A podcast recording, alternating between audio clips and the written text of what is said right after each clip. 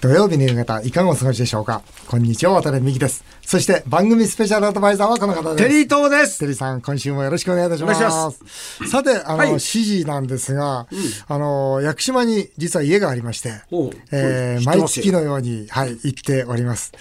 ーその屋久島にですね、九州最高峰の宮之浦岳という、1936メートルの山があるんですね。結構高いですよね。高いです、高いです。九州一ですから、はいこの山に登るのが、実は私ね、趣味なんですよ。まあ、どこ、どれぐらいかかるんですか、時間は。まあ、普通の方ですと往復10時間。おお。まあ、16キロありますんでじゃ、あ片道5。 5時間ぐらいで5す時ね間。。約20年ぐらい前かな、登り始めまして、ついこの間、100回目を達成いたしました。 すごいいや、すごいなあなんと、それがこの時の写真がな、はい。なるほどあの、100回目登った時の 写真が手元にありだかまらすいけつもど。ほら、僕は渡辺さんのね、はいスーツ姿しか知らないから、はいはいはいこれ登山姿ね、はいまた全然雰囲気違いますけど、上行くと、はい。神様いるんですかいますね。いますか間違いなくいますね。まあ上に祠はあるんですが、まああの、それこそ太平洋を全部見渡す絶景なんですが、いや、神様いますね。もう歩くたびにですね、いろんなことを教わりますね。例えばどんなことですかうーんこのまま行けとか、あー具体的なこと言うと、介護事業を始めろとか。 まあそれね、自分の中で多分ある程度答えを持ってるんだと思いますよ。でも山登って、登りってそんなことばっかり考えてるんですよ、いろいろ。でも帰りのそ時うっか、て上りは意外と仕事のことを考えてるんです考かえる。で、帰りは本当無無になるんですよね。で、無になった時に、いろんなことがひらめくんですよ。例えば。うん、この今度の授業これしなさいとか、それから今自分のやってる授業でも、あ、これ注意しなきゃいけないなとか、また自分の生き方でも、あ、これは今ちょっとダメだなとか、こうなんか、ふっ、ふっと浮かんで、でも基本的には行きも帰りも仕事じゃないですか。うん、そうですね。だから行きは自分で考える、帰りは神様に教えていただくっていうか。ああなるほど、うん奥さんは奥様は一回だけは連れて行ったことありますねうん。一、回だけは。でももう二度と行かないって言ってます ね。はいんね大い変やでもいいですよねそれな んか面白いんですけど、この例えばや坂ありますよね、同じように100回登ってるわけですから、この坂はこのぐらいの苦しさで登れるはずだっていう、いうその自分のバロメーターがあるんでわかりますよねそうすると、あ同じぐらいの苦しさならば、あ今、自分は体調がいいんだとか、ーこうなんか定点観測になりますよね。実は渡辺美希さんに内緒で、この方からコメントをいただいています。渡辺美樹さん、屋久島宮之浦岳100回登頂おめでとうございます。写真家の寺内正人です。美樹さんと初めて屋久島に行ったのは、もう覚えてないですけど、1997年前後だと思います。えー僕が屋久島の写真集を出した頃で、寺内さん連れてってくれよって言われて、僕は美樹さんに一番大切な人を連れてきてくださいってお伝えしました。えー、美樹さんは2人のご子息、えー男の子2人を連れてきて、僕もじゃあってことで長男を連れてったんですけれども、僕が考える屋久島の魅力っていうのは、まあ街、都会っていうのは人間の利便性を追求して、えーその変化でできていったものだと思うんですけども、屋久島は植物のための島。そんな気がします。えー樹齢3000年の森っていうのがあってね、まあ、樹齢3000年の森っていうのは、幹の太さが4畳半ぐらいの太い屋久杉がずーっと連なってる森なんですけれど、その中に入っていくと太陽の光は下に差し込まないので、下草は生えてなくて苔むした。まあ、どんどんどんどん騒いでた、一緒に上がってった人たちも無口になっていって、自分の心に帰っていくっていうか原点に立ち向かっていくっていうかよーしまた明日頑張ろうって気持ちになさせてくれるようななんていうのか大人の遊園地ですね。うんうん、自分の原点に帰っていって再びスタートを切らせてくれる場所そんなところが屋久島だと思います、えー渡辺美樹さんに今後期待することはずっと続けていくうちに成し遂げてしまうその素晴らしさをぜひまあ、SDGs にのっとった日本経済再生に向けていただければというふうに思っています。おそらくこれからも130回、150回ずっと続いていくんだと思いますけれども、ミキさんのいいところ、ずっと習慣化できるところ、本当にリスペクトしています。写真家の寺内正人でした。寺内さんはですね、はいその屋久島に行かないのは所詮それだけの人生なんだと。人生には屋久島に行く人生と行かない人生があるんだって そう言ったんですよ。なるほどだったらその所詮の人生になりたくないんで、うん、一緒に行きましょうかって言ったのがきっかけなんですよね。これ100回登ったじゃないですか。はい、で23日経った感想は、うん、僕正直言ってすぐまた登りたい。あ,、うん、あまた今度いつ登れるかなっていうのをこう考えてますだからよっぽど好きなんだろうなと思いますねまあでもねそれでやっぱり本当にエネルギーをもらうというかそうなんですね戻れるんですねそうだと思います原点にねなんか心の亀みたいな、そうだね、水がこうどんどんどんどん心の亀に溜まっていくようなそんな感じがしてだからまあこれからも屋久島は登り続けたいなと思っております。ねすね、もう1回ですね。 1回は無理だ。1回 は無理だと思いますよ。すよ登り続けていきたいなと思っております。えー、さて、この後はワタミが創業以来初寿司屋をオープンさせました。オープンの日にはテリーさんにも来ていただきました。そちらの模様をお聞きください。え普段は番組でナレーションを担当しています日本放送アナウンサーの新業一華です私は今錦糸町南口から歩いて23分のところにあります大きなビルの前にいるんですがこのビル数年前まではすべてワタミの居酒屋のお店が入っていたんだそうですそれが今や焼肉のワタミそしてもう一つ新しい看板で寿司と大山鶏のお店寿司の輪と書いてありますね寿司はひらがなで和はワタミの和ですこの寿司の輪が今回渡辺美樹さんがプロデュースしたワタミ初の寿司店ということですえ今日はですねマスコミ発表会ということで全テレビ局がこのお店に集まっていてもう本当所狭しと皆さんカメラを構えて写真や映像を撮っていました注目の高さを感じています普段はえ私ナレーションでこの番組に参加させていただいておりますが今回はお寿司をいただけるということで楽しみにやってきましたそれでは渡辺美樹さんの会見の模様をお聞きくださいえー、今回、えー、私どもはあ寿司事業に、えー、新規参入をさせていただくことになりましたブランド名は寿司の輪というブランドでございます回転寿司さんを徹底的に勉強させていただいて回転寿司さんに負けない品質そして負けない価格の商品を作ることができました、えー、1つ88円でございます特に回転寿司さんをターゲットとしましたのはマグロの赤身でございますこれにつきましては、絶対に回転寿司に負けるなということで、88円で出させていただきたいと、そのように思っております。ということで、錦糸町にオープンいたしました、ワタミ初の寿司店、寿司の輪、えー、こちらにはテリーさんと、普段は番組のナレーションをしてくれております、日本放送の新業一華アナウンサーをお迎えしております。テリーさん、あれですよ、新業さんは、はい、日本放送の女子アナウンサーではですよ、うん、食リポがそうですね。はい。今日は今日期待できますね。期待できますね。今日食リポですよ。でもあれですね。いいお店ですね。ありがとうございます。雰囲気。まあまあ。錦糸町って。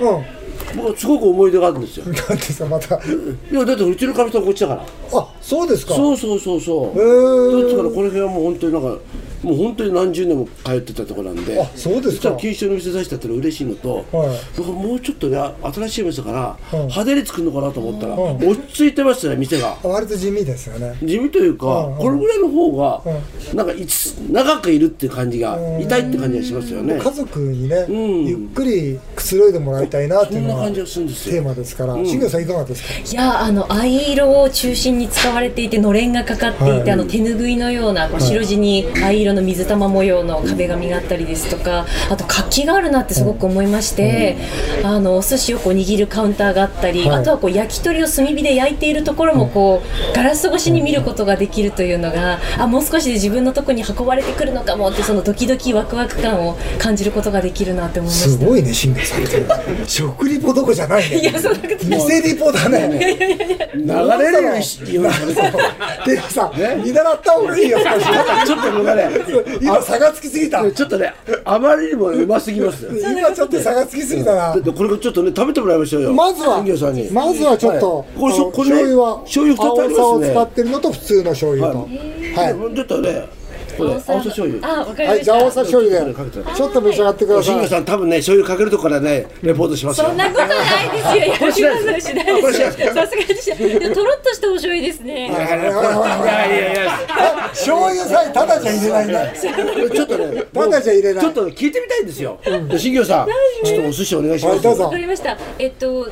まずそれおはすすめは、じゃあ、おすすめはですね、はい実は赤身のマグロなんですカ。ニマグロ。これ88円なんですけど、とにかくやっぱま寿司はマグロじゃないですか。だから回転寿司さんと比べて、このマグロだけは負けるなと。いうことで、こっちは中トロですので、こっちは赤身ですので、でまず赤身からいっていただきましょう。身をいただきます。すいません。さあ、今、今ね、頂戴します。うわあ、す今走ってね油が乗っていてすごくこう色鮮やかでいいですね。いただきます。お醤油つけました。うーん。すごく柔らかくて、はい。とろっとろですね。こう噛めば噛むほどその旨味が口に広がっていくのが、出た食リポ。 ねえ。 100点ですね。 100点。100点。これが88円。八円なんですか。 88円ですあ、よ。これも八十八円。 88円です。信じられないですね。マグロの赤身は88円。はじゃあ、次は、トルの方お願いします。い。じゃあこの中トロで中トロこれいきましょういただきます中中トトロロもまたこう綺麗にこうサシが入っていて色鮮やかな薄いピンク色ですねいただきますつけてちょっと醤油つけすぎですよね。じゃあ食べるの邪魔しないでください。今来た。とろけますね受けました。今口の中でなくなりました今ななくなりましたかくなりました今なくなりましたなくなった。なくなりましたこれぐよ。らいもうとろけますよなくなりましたが。美味しい美味しいですいや上品ですよね。あの握りが一つ一つ。シャリはいかがですか。シャリ実はシャリもまああのねふっくらしてますよあのシャリロボット入れてるんですけど、最後に職人が握り直してるんですよ。そうなん頭ですかけてんだ。そうなんですよだからやっぱりシャリロボットだけだとどうしても冷たいんで、だけどやっぱね生産性上げるにはロボット使った方がいいんで、で最後に握り直して違和感なかったですか、シャリはそうふっくらしていてあふっかりしてますか、あはいよかった最初はね意地見してましたね。最初は回転寿司やろうと思ったんですよ、本当にあのうち焼き焼肉はこうレーン走ってんじゃないですか、あはいだからそのレーンを使って、じゃあ寿司も当然できるわけですから、じゃあ回転寿司やろうかなってことで回転寿司を実はもう準備してたんですだけども回転寿司行けば行くほど違うなと思ってやっぱり回転寿司って本当に40分とか45分なんですねだからあの皆さん美味しくて安いから一生懸命召し上がるんだけどやっぱりそこには会話とか団らんっていうのはあんまりないんだよねそうですねパッと食べてパッて出ちゃう感じですよねそうそうで僕やっぱワタミってもう一つの家庭の食卓、ね一人でも多くのお客様に出会い触れやそれを提供するっていう、まあ、経営目的があるわけですよ、そうした時回転寿司違うなと思ってじゃあ寿司でこの今までもう一つの家庭の食卓、この世界を作ったものを再現してみようということで作ったのがこの店なんですよ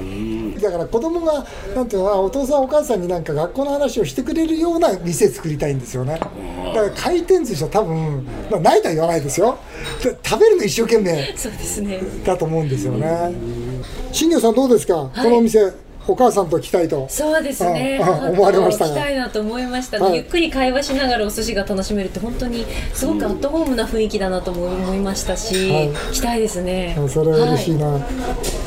さあそれでは最後に渡辺美樹さんに質問をしたいと思いはい何ま。ですしょはうい。ワタミ初の寿司店寿司の輪この寿司の輪の5年後の夢を教えてください。はい、あの今年と、まあ、今年ってもう12月かな、えー来年、再来年で、まあ、直営店だけで30店舗にしようとしてるんですね。お寿司をでねはい、お寿司を。で、それができて、まあ、オペレーション固まったら、フランチャイズも行こうかなと。だから、最初は自力っていうか直営店で、で、まあ、5年で最低でも100店舗でも店数よりを店数よりここでそのどれだけそのなんか皆さんが笑顔になってもらえるかとか、それ家族のいい思い出作ってもらえるかとかいうことにもうかけていきたいですねはい、ありがとうございます。えー以上今回はワタミ初の寿司店金賞にオープンした寿司の輪をご紹介いたしましたさあ続いてはメールを紹介させていただきます、えーせっかくですから今日は新庄アナウンサーも一緒に参加していただきますよろしくお願いします。えー菅原さんです私は秋田出身です同郷の菅前総理がゲストに来ると聞いてとても楽しみにしていますテリーさんが菅さんの記者会見が下手と、えー批判された時世の中の6割は喋りが下手と擁護していてなんか嬉しかったです 私も口下手で38年間一度も夫婦喧嘩で勝ったことがありませんというそういうメールなんですが、新業さんはあれですか、はい菅総理と一緒じゃ秋田出身そうなんです秋田です菅総理にやっぱち近いものを感じる親近感をああ感じるところはやっぱりありますね、まあ、いろんな人がその秋田の人と言ってもいるんですけれど、やっぱりその声高らかにこれをやるぞっていうよりも黙々とこう自分の仕事をしていくああそうだな人そが多いイメージが私の中ではあるんですよあね。うですよねもうまさにねだから本当になんか今ねありがたいことにこの感染者減ってるわけじゃないですか、あと2ヶ月だよね、2ヶ月さ早めに減ってたら起きてればねうん菅さんがまだ総理大臣だったような気がするけどな再来週25日と新年1月1日、うん菅前総理のゲストですごいなここのれ番組がテリーさん何なんかテリーさんが聞くコーナー作ったんですよいテろいリろーちさょんっちとゃんと準備しててください分かりましたちょっとごめん今ね例えばどんなこと聞きたいですか今後、もう一度総理やるか総理大臣になる意識があるのか、で今ねこういうことも言われそれこそ報道で言われてるのは、う新しい自分のグループを作るんじゃないか、ああグループはねもともともあったのよあれことね僕らしもずっと仲間だったから、ねうんまた世の中ってねやめて、今また再評価菅さんされてるから、ん注目ですよねそうだよねじゃあそんなとこ聞いてみましょう聞いてみたいと思いますねはい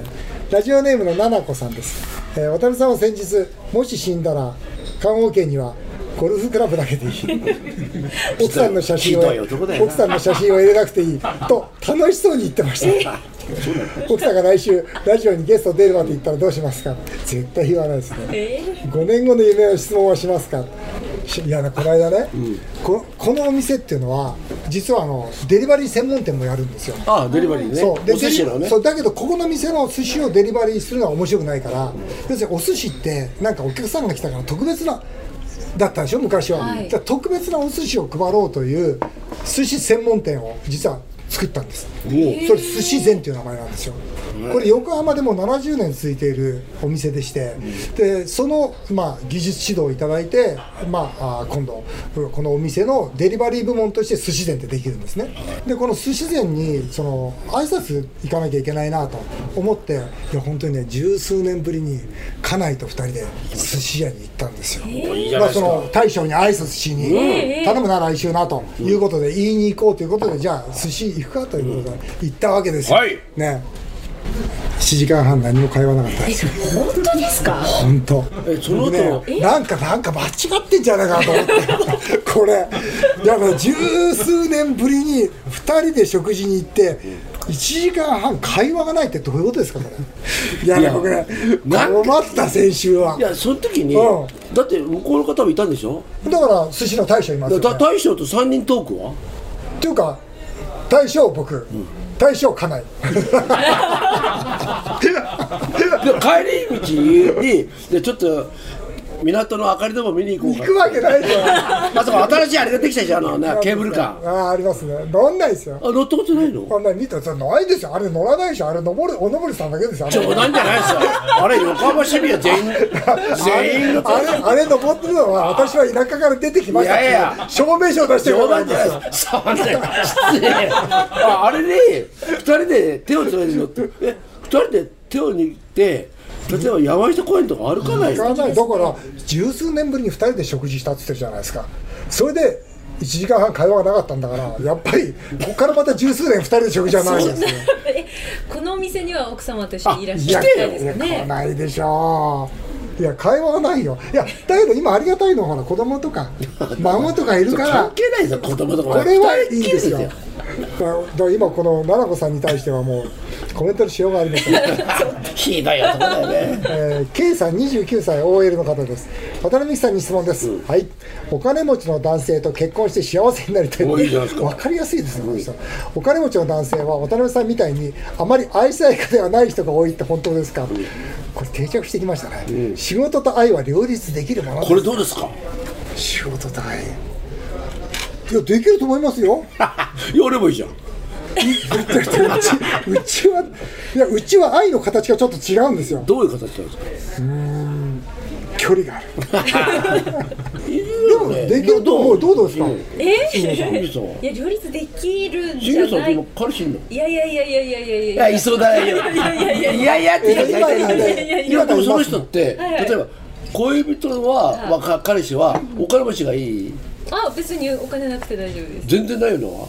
全然大丈夫なかなかあでもまあ例えばですけど、私がこう働いて家の中全部もしあのやってくれたりとか、それで分けられるんだったらまあまあまあいい大丈夫でおすすごいーいねいですね私あまり料理得意じゃないの で代わりに料理してくれたりしたらすごく嬉しいですけど次のメールも重なってるんですけどね、来年結婚の花子さん35歳の方です、ね、35歳結婚、えー渡辺美樹さんテリーさん質問があります、はいえー夫婦ともに同じ夢を追うってことはできますかそんな素敵な夫婦になりたいあいやしかなってくださいよね、なってくださいよ、うん来年ね同じ夢を追うってことできるのかなテリーさんどうよおいいんじゃないですかちょちょいいとこ行くな いいとこ行くなテリーさんはどうなの、同じ夢を追えるいや追えないでしょまあうちの奥さんはテニスで優勝することが夢ですからねじゃあ同じ夢を一追緒えたにらダブルス全然僕はやん ないテリーがダブルスダブルス一緒に夢を追わないでくださいよだからそれますよ、優勝して頑張ってっていうのは言いますよねうんまあ、それも一緒に夢を追ってることだよねそうです大人よさん渡辺さんは一緒にこれから夢を一緒に追いかけにいや一緒になんかハワイでね1週間ぐらい行いこやういよやとかダメなんだよね多分ねそういうことがダメなんだよ無人島で2人っきりでいようよとゆ多分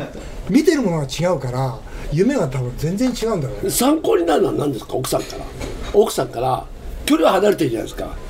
あでも距離離れてるそうですよね離れて。るいや、でもまあ、でも、でもかみさん、あ、この、